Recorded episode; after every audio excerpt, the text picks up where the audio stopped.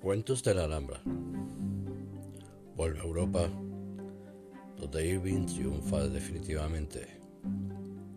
Su encanto personal, su atractivo, le abren puertas, círculos literarios y diplomáticos. En Inglaterra escribe artículos con el seudónimo de Geoffrey Crayon. Se capta amistades y acaso ellas reafirman con su influencia su interés por temas legendarios y poéticos. Visita Walter Scott en Abbotsford. Es uno de los íntimos de Lord Byron y de Tom Moore.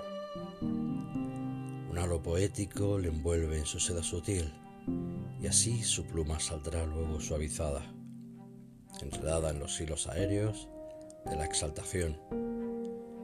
Poco después, de su entrevista con Walter Scott, escribe Irving el bosquejo primitivo de su Rape Van Winkle.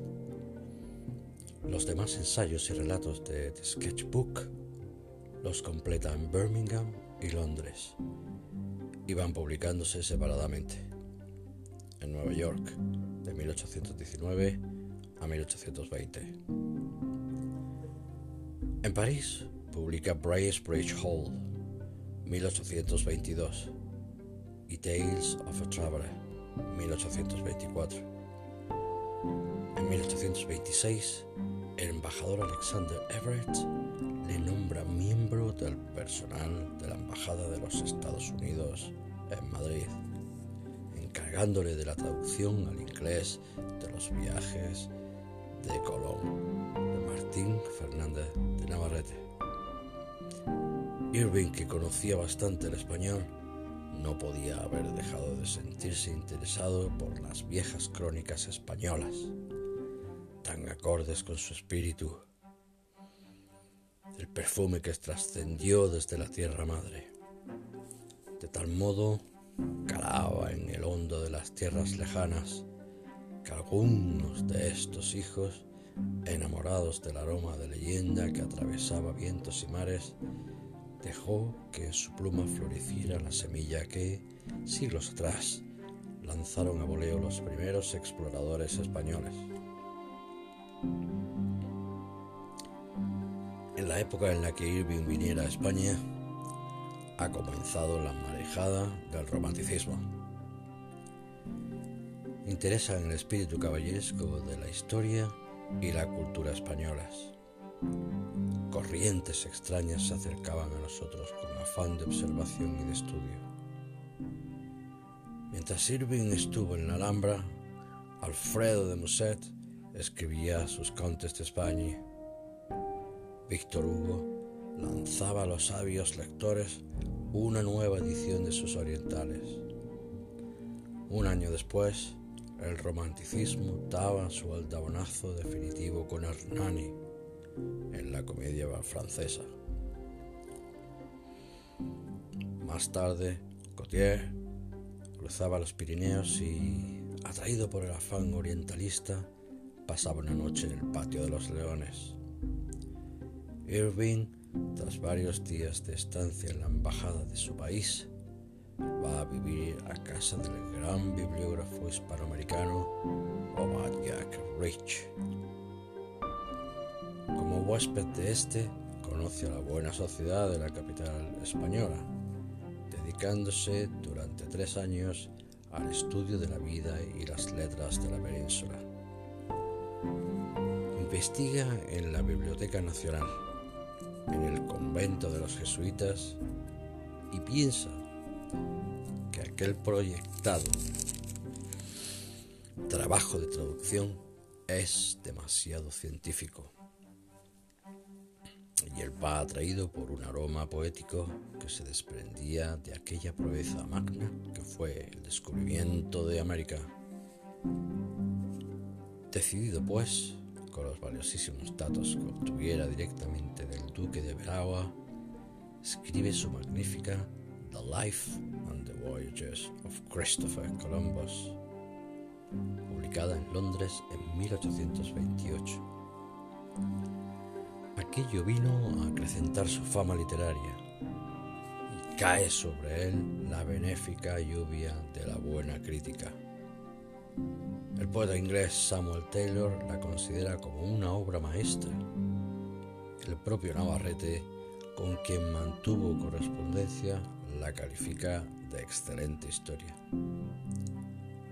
Es entonces elegido miembro de la Real Academia de la Historia. Sus investigaciones entre las obras de los historiadores antiguos de Granada le hacen concebir la idea de otro libro. Y al partir, a pasar unas vacaciones en Granada, lleva consigo las notas de los manuscritos para la conquista de Granada y la Alhambra fija su residencia en la Alhambra, la época más deliciosa de su vida, si hemos de creerle, y él nos relata maravillosamente su viaje y su estancia en aquellos salones poblados de duendecillos eternos. Como consecuencia de aquella estancia, La Alhambra se publica en 1832. El mismo año regresa a los Estados Unidos, donde le espera el triunfo con gallardetes de admiración y guirnaldas de palabras encomiásticas. Sigue siendo el viajero impenitente que recorre lugares buscando la observación insospechada, la nota auténtica y el color ignorado, más sin abandonar tampoco su perenne interés por la historia y las costumbres españolas. Conserva encendida la lámpara votiva de las amistades que dejara en tierras españolas. Y en 1842, Irving es nombrado ministro plenipotenciario de los Estados Unidos de España. Durante este periodo hubo de abandonar las labores literarias consagrado por entero a las labores de su cargo, ejercido por espacio de cuatro años, al cabo de los cuales presenta su división y abandona la carrera diplomática por haber recibido un considerable legado de un admirador.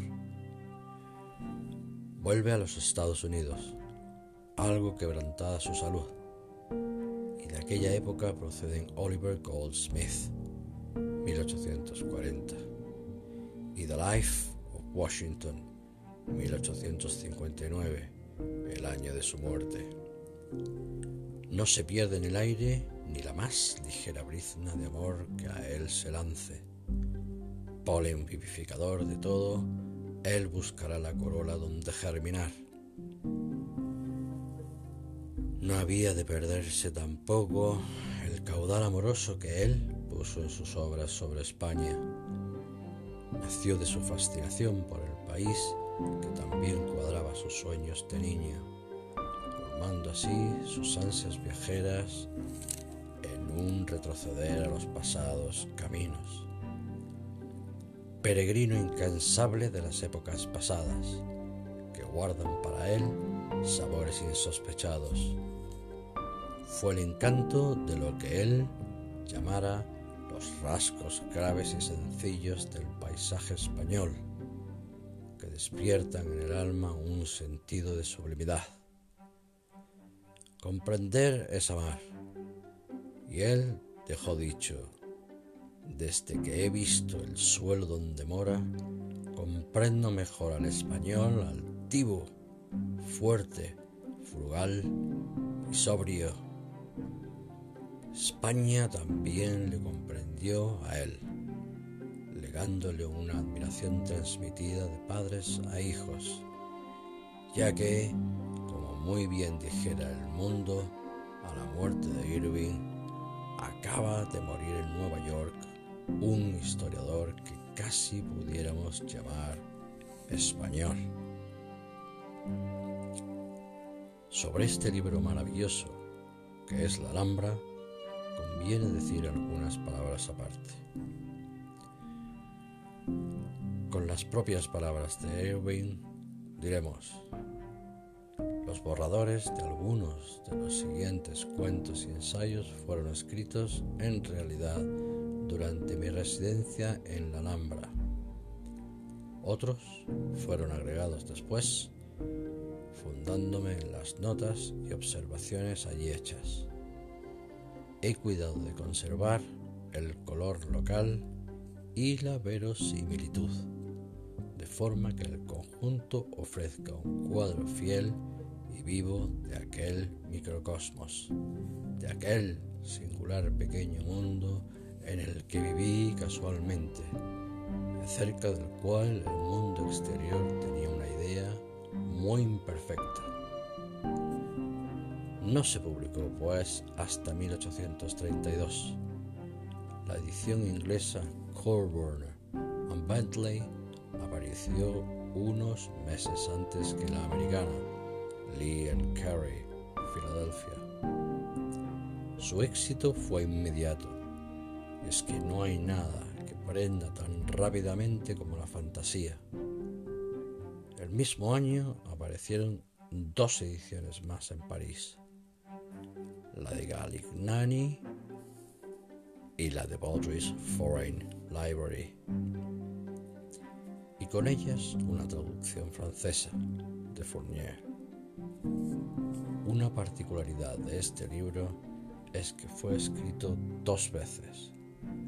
Lo rehizo Irving en 1857 para Putnam, el editor neoyorquino. Podríamos decir que Irving fundió el metal de su primer libro para purificarlo y que en la campana resonante de ecos que él forjara a golpes de pluma y fuego de fantasía, no quedara grieta por donde pudiera escaparse ni una sola de las observaciones pasadas, ni un trino del cántico vivo que se le entrara por el corazón. En la nueva forja no sólo añadió nuevos capítulos, sino que los antiguos fueron dispuestos con un orden más lógico, más natural. Y los enriqueció también especialmente en lo que se refiere al viaje, que en la primera edición era un escueto relato de hechos, y después se ha trocado en un maravilloso paisaje escrito, lleno de colorismo y gracia, de agudeza y sensibilidad. Por eso, nos ha servido de base para nuestra traducción, la educación por él revisada, pues si bien son muchas las traducciones aparecidas en español, las que han llegado a nuestras manos son todas incompletas, defecto del que padecen también algunas de las publicadas en el idioma original. Unas han omitido unos capítulos, otras algunas de las leyendas, estas unos comentarios y aquellas algunas frases que no se acierta a descubrir por qué razón fueron eliminadas. Por eso, fieles a nuestra propia fidelidad, creemos haber recogido en esta traducción la totalidad de lo que Irving escribiera sobre la Alhambra. Y, en nuestro celo, quizá hemos ido un poco más allá que el autor, puesto que en la primera edición apareció una dedicatoria a Wilkie, pintor inglés que gozó de la amistad de Irving. Tampoco sabemos por qué razón Irving, en su refundición, en su reconstrucción de la Alhambra la omitió. Pero el que esto escribe ha tenido siempre una idea muy severa sobre estas cuestiones. Conforme un todo con aquella frasecilla tan repetida en nuestros juegos infantiles de lo que se da no se quita. Y he ahí el motivo de que en nuestra traducción figure también la de la dedicatoria a Welke. Estamos seguros de que al leer este libro, al saborear la inmensa poesía que trasmana de sus páginas encantadas, se comprenderá fácilmente que en ambos mundos prendiese hondamente el sutil dulzor que deja su regusto. Sin duda, aquella savia que él bebiera en nuestros campos y vergeles del sur había de tener fuerza viva en su entraña cuando hoy, hace ya más de cien años, las estancias de la Alhambra están jugosas y frescas y brota de ellas un verdor eterno de cosa buena y nueva que se paladea con placer.